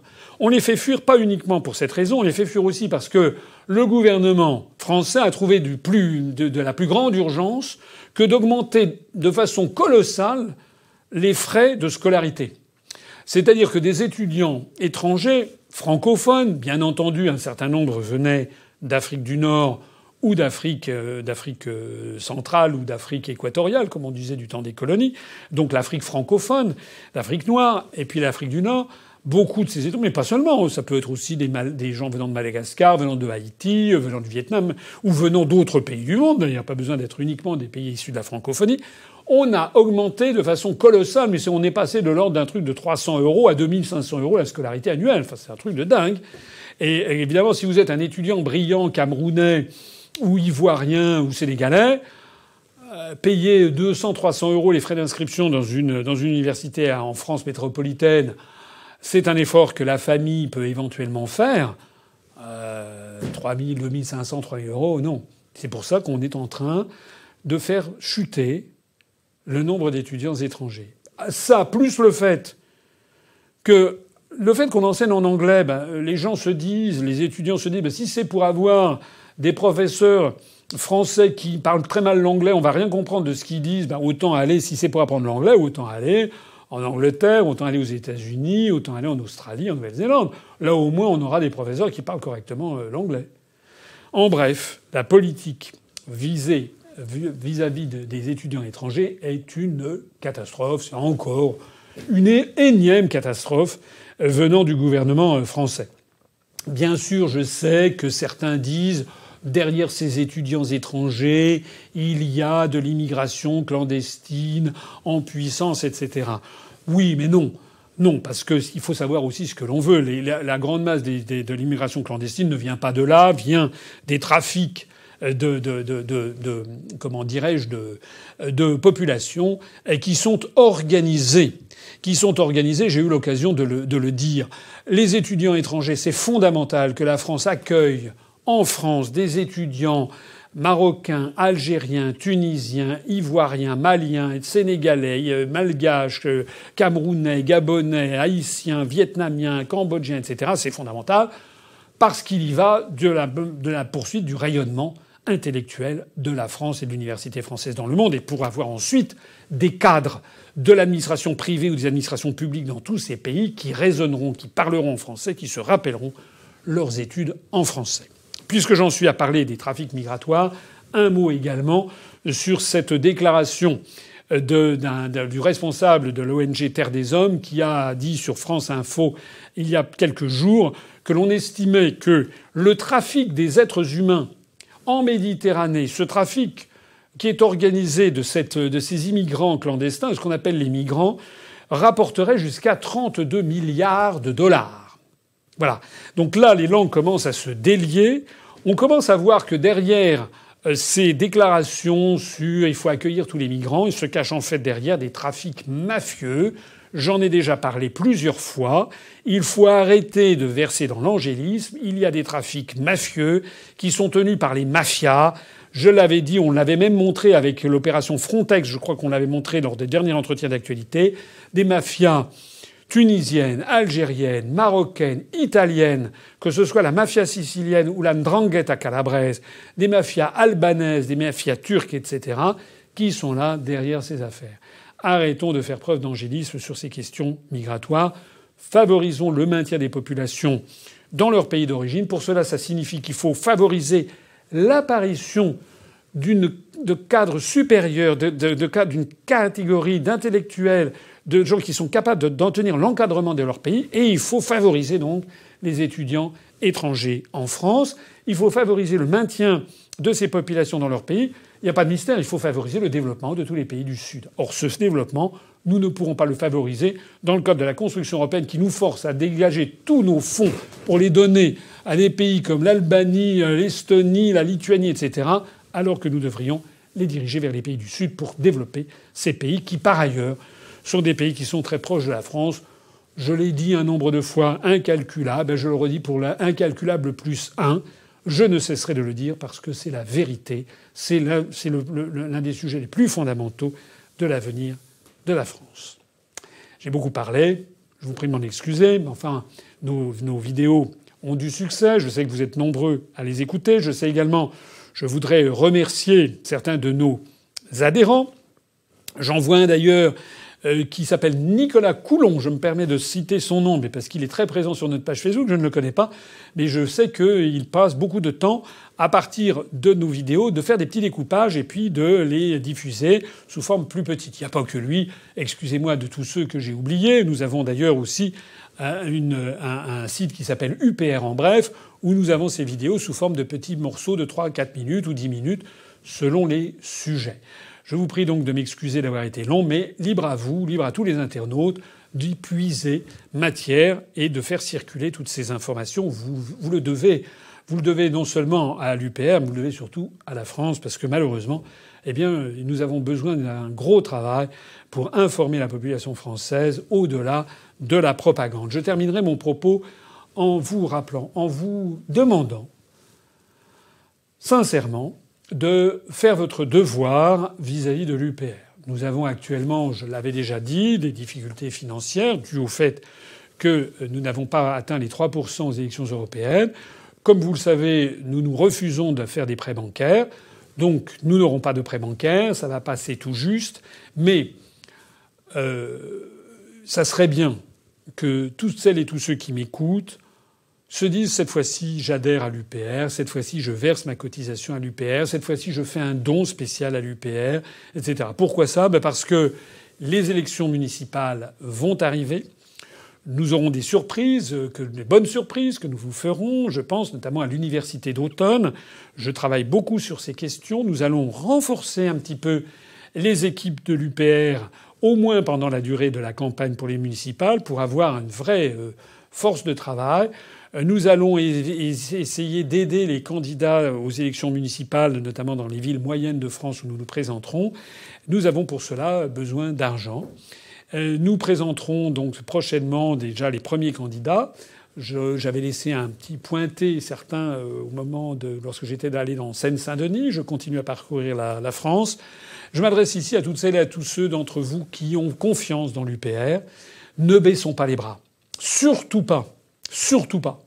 Je me promène beaucoup en France pendant ces vacances. Je vois que notre notoriété, la notoriété de l'UPR en général et la notoriété de ma, ma, personne en particulier sont en très très forte croissance, avec un soutien de plus en plus insignificatif de la population. Parce que les Français sont quand même pas aussi bêtes que certains veulent le croire. Beaucoup de Français regardent ce qui se passe au Royaume-Uni. Voilà. Il y avait un sondage RTL ces jours-ci qui disait est-ce que vous, personnellement, vous avez peur du Brexit au Royaume-Uni? Et j'ai eu le plaisir de voir qu'il n'y avait que 23% des 10 000 personnes qui avaient répondu à ce sondage RTL en ligne, 23% qui disaient oui j'ai peur, non, il y en avait 4% qui avaient dit j'ai pas peur, et puis donc il y avait 73% qui disaient non moi je n'ai pas peur, 4% qui disaient je sais pas. C'est-à-dire que trois quarts des Français se disent bon ces histoires de Brexit on nous en fait quand même un peu beaucoup pour que ce soit vrai. Alors ça veut dire que les Français examinent ce qui se passe. En ce moment les Français sont en pleine réflexion. Je suis absolument convaincu que le Brexit va avoir lieu, je l'espère en tout cas, et si le Brexit a lieu et a bien lieu, eh bien nous allons ensuite entrer dans le vif du sujet. Je l'ai déjà dit tout à l'heure, les Français, comme tous les peuples d'Europe, vont pouvoir juger sur pièce. Et je ne doute pas qu'à partir de ce moment-là, beaucoup de gens vont se rendre compte que depuis 12 ans et demi, l'UPR est sur la bonne ligne, celle qui va permettre de redresser notre pays. Je vois trop souvent des commentaires désabusés du style tout est foutu, les Français ont baissé les bras. Non, non, non, non, non. Les Français, c'est une tradition historique, sont parfois un peu lents à la détente. C'est vrai. Parfois, ils se laissent aller. De Gaulle l'avait dit d'ailleurs. Hein les Français qui, voilà, se laissent aller, des malheurs, des malheurs sans nom, mais aussi des victoires éclatantes. Peuple français se laisse un petit peu aller. Puis à un moment, il se ressaisit. Mais je pense que nous ne sommes pas si loin du moment où les Français vont commencer à se ressaisir.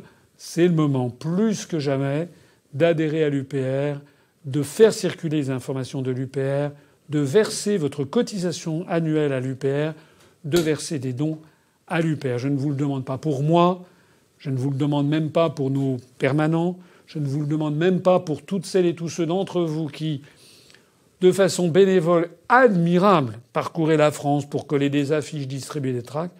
Je vous demande tout simplement, pour, comme le disait Charles de Gaulle que j'ai cité tout à l'heure, pour que la France reste la France. Bonne fin de vacances à toutes celles et à tous ceux qui en ont pris. Vive la République et vive la France.